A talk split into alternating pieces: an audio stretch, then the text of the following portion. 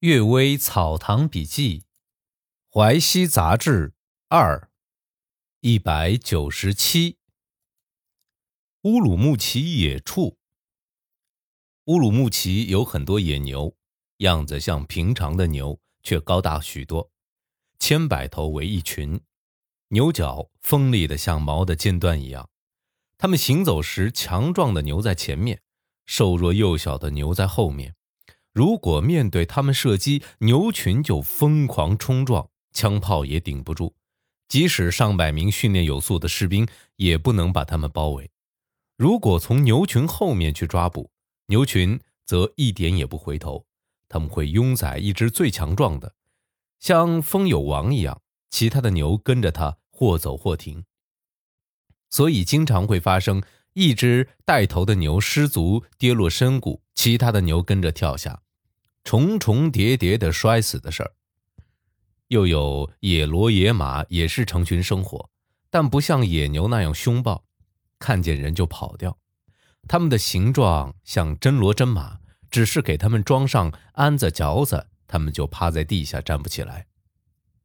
有时啊，野骡、野马的背上带有鞍花，鞍花是什么呢？鞍花是马鞍磨伤的地方，伤好之后皮毛变成白色，叫做鞍花。又有蹄子上装有马蹄铁的，有人说是山神的坐骑，不知道出现这种状况的原因。时间长了才知道是家畜的骡马逃到山里，时间一长就变为野生畜类，和野骡野马结成一群，骡肉又肥又脆，可以食用。但没有看到有人食用马肉的，又有野羊，就是《汉书·西域传》里说的原羊，吃起来和平常的羊没有什么不同。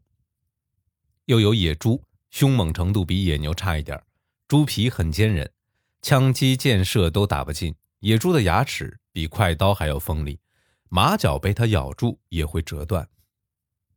吉木萨山里有只老野猪，像牛那样大，人靠近就会被咬伤。老野猪常常夜间带着几百头野猪出来践踏庄稼。参领额尔赫图带上七只猎犬进山打猎，突然碰上老野猪，七只猎犬都被他咬死，又冲过来咬人。参领快马加鞭逃走，才避免了伤亡。我想把大木头打在地下做栅栏，埋伏下大炮。等老野猪出来时，用炮轰它。有人说，假使炮击不中，老野猪用牙齿拔栅栏，就像拔烂木头似的，栅栏里的人就危险了。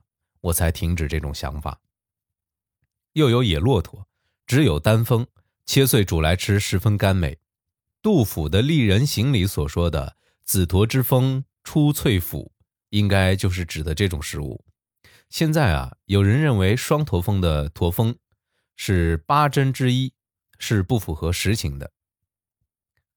第二个故事，象地。锦城北面有一条隆起的山丘，风水先生说这是我家祖坟的龙脉，这个地方是江家所有。明代末年，江家嫉妒我家族兴旺，就在山坡上建了一座真武大帝祠，用来诅咒制胜。明崇祯十五年，经过战乱之后。我家族人丁单薄，后来真武大帝祠渐渐破落，我家族也渐渐复兴。真武祠全部坍塌之后，我家族更兴旺起来。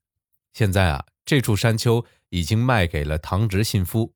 这时，当地的老人已经很少了，不了解过去的情况，又错误的在山坡上建造土地祠，我家族又有点不安。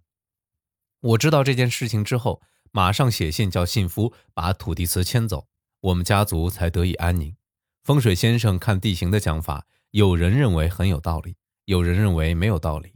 我说呀，刘向校看古籍时已经把风水术作为一家，怎么能说全无道理呢？不过有些风水先生学问不一定精深，也有人以此谋财，所讲的就没有根据，不应该迷信罢了。即使确实经得起检验，就不能认为是胡说了。第三个故事，《易奇象经》一书最早见于余开府集，但所讲和现在的下棋方法不同。《太平广记》记载棋子作怪的事，所讲比较接近现在的方法，但也有所不同。北方人喜欢这种游戏，有人甚至着迷到了废寝忘餐的地步。锦城真武祠没有倒塌之前，祠堂里有个道士热衷下棋，大家叫他棋道士。他本来的姓名倒不为人所知。有一天，堂兄方舟到道士住的地方，见桌子上放着棋局，只有三十一个棋子。方舟以为道士外出了，就坐下来等他。忽然听到窗外有喘息的声音，过去一看，原来是两个人互相拉扯，在争夺一枚棋子。争得精疲力倦，都倒在地下。癖好竟然到了这种地步。南方人啊，则多半嗜好围棋，也常有浪费时间、耽误事情的。堂兄坦居说，他参加丁某年乡试，看到考场里有两位秀才在号板上画上棋盘，捡碎炭做黑子，碎石块做白子，不停的对局，最后居然交白卷出场。为了消遣。偶然下下棋原也无妨，但把下棋当作人生的得失喜怒，就大可不必了。苏东坡有句诗说：“胜固欣然，败亦可喜。”王荆公有诗说：“战罢两颊收白黑，一秤何处有亏成。”这两位啊，都有好胜之心。看看他们的一生所为，并未能实践自己的诗意，但他们的话。还是值得深思的。辛某年冬天，有个人拿八仙对弈图来请我题词，图中画着韩湘子和仙姑对局下棋，其他五个仙人在旁观看，只有铁拐李枕着一个葫芦睡大觉。我给这幅画题了两首诗：十八年来月换图，此心九似水中浮。如何才踏春明路？又看仙人对弈图。局中局外两沉吟，犹是人间胜负心。哪似玩仙吃不醒，春风蝴蝶睡乡深。我现在老了，回顾平生经历，也未能实践诗中的意思，真是讲比做更容易啊。最后一个故事，西洋学问。明代天启年间，西洋人爱儒略写有西学一卷。谈到他的祖国设立学科培育人才的方法，共分六科。勒朵里加是文科，斐路索菲亚是理科，莫蒂季纳是医科，勒斯义是法科，加诺尼斯是教科，图鲁日亚是道科。每科的教育都有次序，一般从文科到理科，而且以理科为主。文科类似中国的小学，理科类似中国的大学。医科、法科、教科都是专业，道科就是他们学问中最高深的性命之学。他们的努力方向啊，也是以分析事物、体会道理为主，以掌握本体、便于施行为功效，和儒家学问的次序大致相似。只是他们所分析的事物都是具体器物，所体会的道理有支离怪诞，不能深入追问。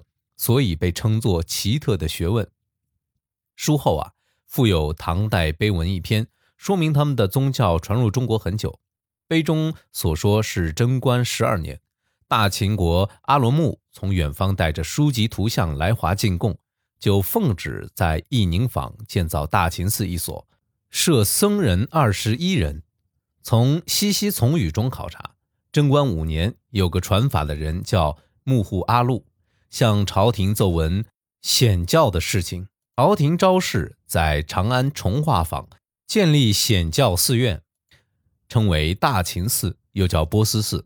到天宝四年七月，朝廷降旨，波斯经文宗教都来自大秦国，传播已经很长时间，在中国已有历史。最初建立寺院时以国名来命名，今后宣告世人时，应按照原来的含义。东西两京的波斯寺都应改名为大秦寺，全国的州县有相同寺院，也以此为准。册府元规记载，开元七年，吐火罗鬼王上表，向朝廷献上懂得天文的人大木蛇，智慧渊博深刻，有问必答，祈求皇上大恩，询问他各种教派的情况，了解到这个人有如此的学问技能，请为他设立一所传法的地方，按照本宗教的方式供奉。段成式的《酉阳杂俎》中记载，孝义国面积三千余里，百姓都信奉显教，有显教祠三千多处。有德建国，乌许河滩中有火显祠。相传啊，这个神灵来自波斯国，祠堂里没有神像，在大屋子下面建一间简陋的潮汐小屋，人们朝东面敬神。有一匹铜马，该国的人说是从天上降下来的。根据以上几种说法，西洋人就是波斯，天主就是显教的神。中国的书籍中都有记载。不仅仅是这块碑文有这样的记载，还有杜预注释《左传》“次睢之社”这句是说，睢水承受汴水，向东经过陈留桥及彭城，流入泗水。这条水边啊有显神，都当作土地神来祭祀。顾野王的御篇中也有显字，因阿连切注解为显神。陈玄作为依据增补进《说文》一书中，宋敏求《东京记》记载宁远坊有显神庙，注释说四夷朝贡图说，康国有个叫显弼的神灵，国内有火显祠，有人传说是石勒时建立的，这说明显教来源很久，也不是从唐代开始的。岳珂的《听史》记载，广东番禺的洋鬼子最有势力的。称为白番人，本来是战成国的贵族，留在中国经营进出口业，住宅豪华，超过官府规制的制度。他们喜好鬼神，又喜爱清洁，平常每天都时时礼拜祈祷，祈求幸福。有专门的殿堂祭祀，仿佛中国人拜佛，但没有具体的神像陈设，叫做鳌牙，也不清楚究竟拜的是什么神。有个碑，长阔几丈，上面刻着奇怪的文字。像篆书、咒书的形状，当作天主象征，众人都向巨碑礼拜，说明显教到宋朝末年还有海上商船传到广州。可是利玛窦刚来中国时，却惊讶地认为这是自古没有的。艾如乐根据唐碑做证据，那么一定是显教了。可是当年竟然没有一个人根据古代事实来辨明源流演变，原因是明代从万历以后。儒生们年轻时攻读八股文，年老时讲良知之学，就算尽了一生的能耐了，因而考证事实的学问全都抛荒了。感谢各位收听今天的《阅微草堂笔记》。接下来这几天呢，会是国庆节，我有时间就录吧，我估计没时间。祝大家幸福。